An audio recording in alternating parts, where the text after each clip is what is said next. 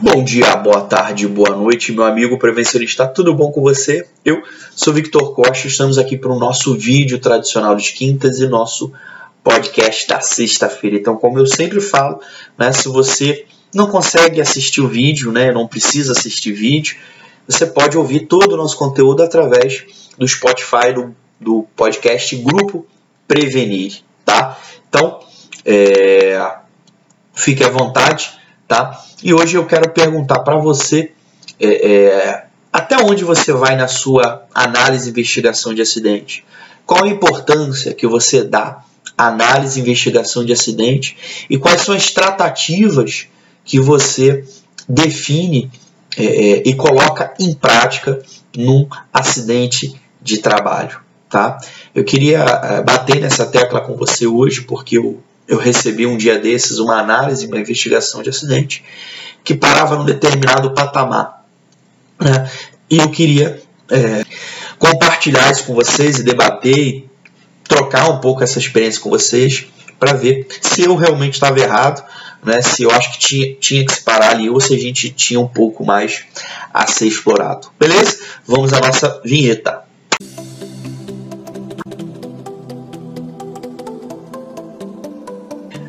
Beleza, galera? Então, já que você está aqui, né, passou pela vinheta, está interessado no assunto de hoje, quer falar sobre a questão de análise de investigação de acidente de trabalho. Antes disso, eu queria pedir o nosso favor nessa relação que a gente tem de reciprocidade, né, onde eu trago um conteúdo né, que a gente entende ser um conteúdo relevante, de qualidade dentro da área de segurança e saúde do trabalho, e você, a única coisa que tem que fazer, você tem duas coisas a fazer. É clicar aqui neste sininho, né, para assinar o nosso canal, receber em primeira mão os vídeos.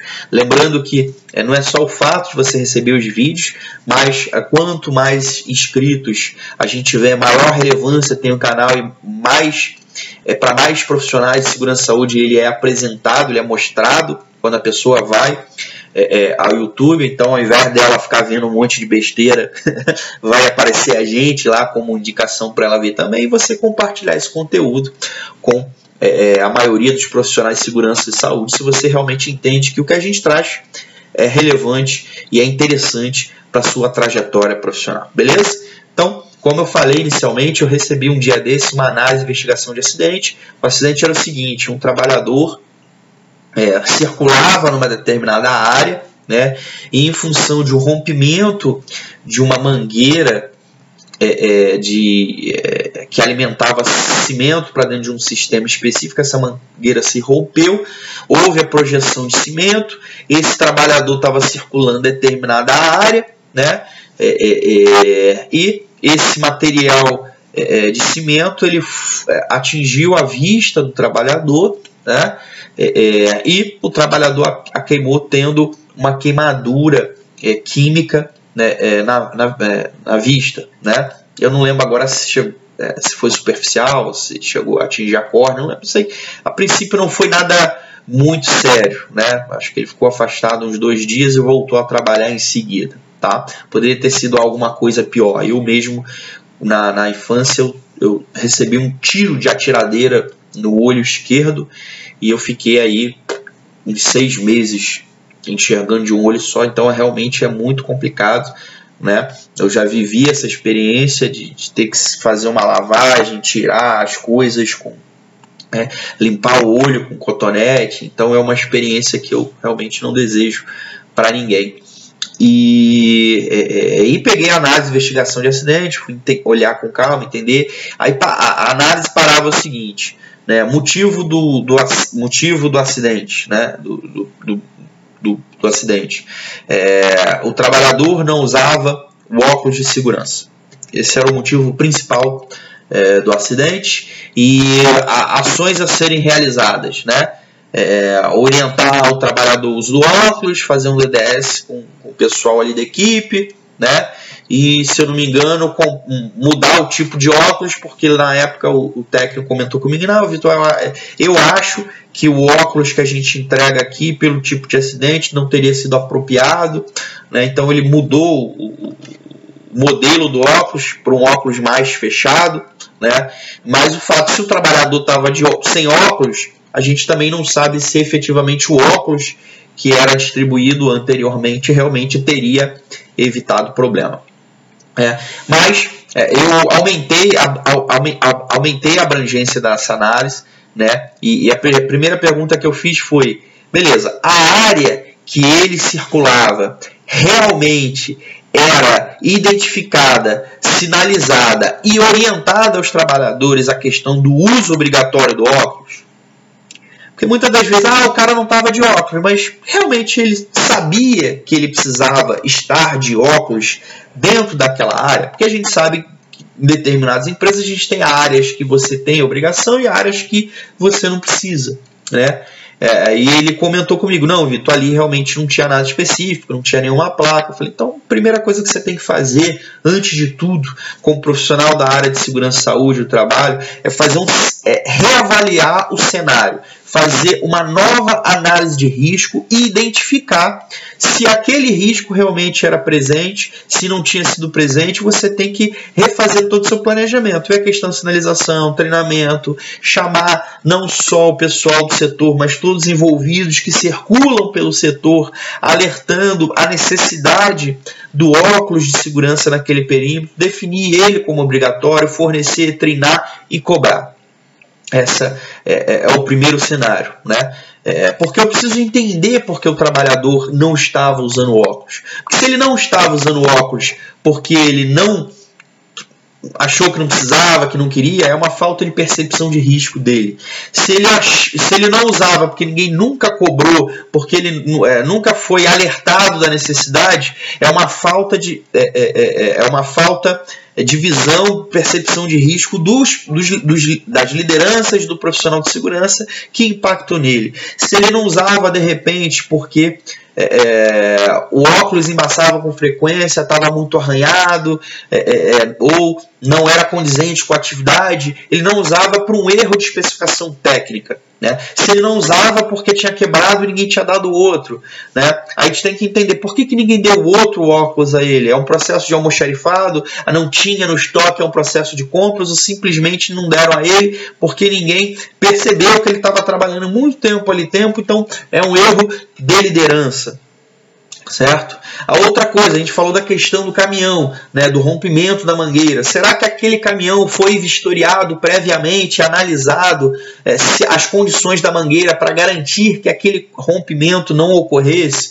Né? É claro que o fato muitas das vezes, por mais que você faça um checklist, às vezes você pode ter um problema durante a operação mesmo, um checklist todo em dia. Mas fazer uma avaliação prévia do equipamento, do caminhão, dos dispositivos, do acessório, para tentar garantir que não aconteça nada de surpresa, é muito interessante, muito relevante. E outra coisa, se você tem uma área ali de, de, de operação é, com um sistema em pressão, você delimitou uma área específica para que profissionais não envolvidos no processo não tivessem acesso a esse risco desnecessário num caso de possível rompimento desta mangueira. Mais um caso, será que a mangueira tinha aquele dispositivo, aquele chicote que liga ela no, é, é, na parte do equipamento para, num caso de rompimento, ela não ficar chicoteando e ela ficar presa ao equipamento? Então, é, é, você tem uma série de fatores a serem analisados nesse sistema, além do óculos de segurança. Né? Eu vejo, infelizmente, muitas análises e investigações superficiais que a maioria é, é, são causadas justificando a responsabilidade total e integral do trabalhador, do funcionário. Ah, ele não ele não é, usou EPI, aí ele não cumpriu o procedimento, aí ele não fez isso, aí ele estava desatento, aí ele fez aquilo. Eu pouco vejo os profissionais de saúde e segurança identificando processos e equívocos e erros deles que eles mesmos cometem. Que isso acontece. Um profissional de segurança ele pode, infelizmente, às vezes deixar passar um risco é, numa análise de risco. Ele pode, às vezes, especificar o equipamento de proteção é, individual ou coletiva de forma inadequada. Né? Ele pode é, não supervisionar é, é, é, o uso de API de forma correta. Ele pode não cobrar das lideranças essa supervisão do uso de API. E isso tem que ser levado em consideração. Não adianta a gente fazer uma análise, investigação de acidente superficial e bater sempre na tecla que a culpa é do trabalhador e que a solução dos problemas é fazer DDS sobre o assunto, porque isso não, não vai resolver o problema. Efetivamente, você tem que entender os motivos que levaram aquele fato a acontecer. E isso tem que ser de forma mais ampla, né? É, é de fato a te trazer soluções e ações que efetivamente vão controlar e é, é, é, reduzir a possibilidade, reduzir a probabilidade de que aquele mesmo evento aconteça outras vezes. Ok? Vou usar um outro exemplo também que eu já vi, isso já tem bem mais tempo. É, é, eu trabalhava numa obra é, lá no Rio de Janeiro, numa obra de terraplanagem, e o, o operador de rolo na, de, da, na terraplanagem, ele tombou com o rolo, né? É, é, e na, na investigação estava escrito é, é ah, o foi falta de atenção do funcionário porque é, é, não percebeu o eixo da rodovia e tal, não sei o que. Aí eu cheguei para a técnica época que fez a análise de investigação de acidente. Eu falei: Você sabe qual é, o eixo do rolo ele pode chegar na, no eixo da rodovia, ali no desnível, até quanto da máquina ele pode chegar é, é, é para garantir que aquela máquina não vá tombar? Ela falou: Ah, não, não sei. Eu falei: Será que o trabalhador sabe, apesar de ser um operador? Né? Porque muitas das vezes, infelizmente, como é, é, é, a cultura brasileira a gente tem de muitas das vezes não ler o manual, né, de às vezes fazer um curso, pegar um certificado, mas realmente não dar atenção ao conteúdo todo do curso, né, não estudar mais a fundo os detalhes daquele equipamento. Quantos de vocês têm um celular que não conhece nem a metade dos recursos que ele tem? Né? Será que o operador que está naquela máquina, mesmo trabalhando há 5 a 10 anos, ele conhece todos os riscos, conhece todos os limites, conhece todos os aspectos do equipamento? Será realmente? Eu acho que isso tem que ser questionado em algumas vezes certo? É, é, e se ele conhece, eu acho que você, como profissional de segurança, você tem muito que aprender com ele, conversar, bater papo, vem cá, que, qual, qual o risco maior que você tem na profissão? O que, que você acha disso? O que, que você acha daquilo?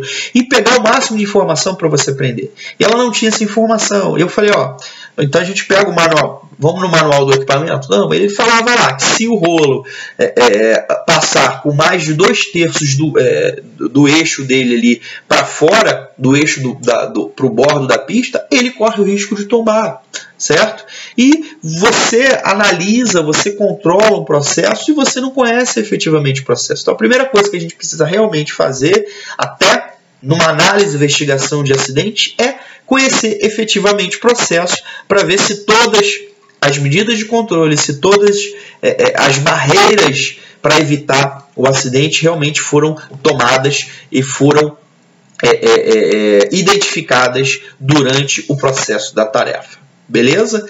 Galera, é isso que eu tinha para compartilhar com vocês. Então, se você é, é, já fez uma análise de investigação de acidente, agora você percebeu que ela está um pouco rasa, se você tem o costume de fazer, compartilha com a gente alguma experiência, alguma vivência, o que, que impactou nessa experiência, como é que você é, é, é, é lidou com isso, né?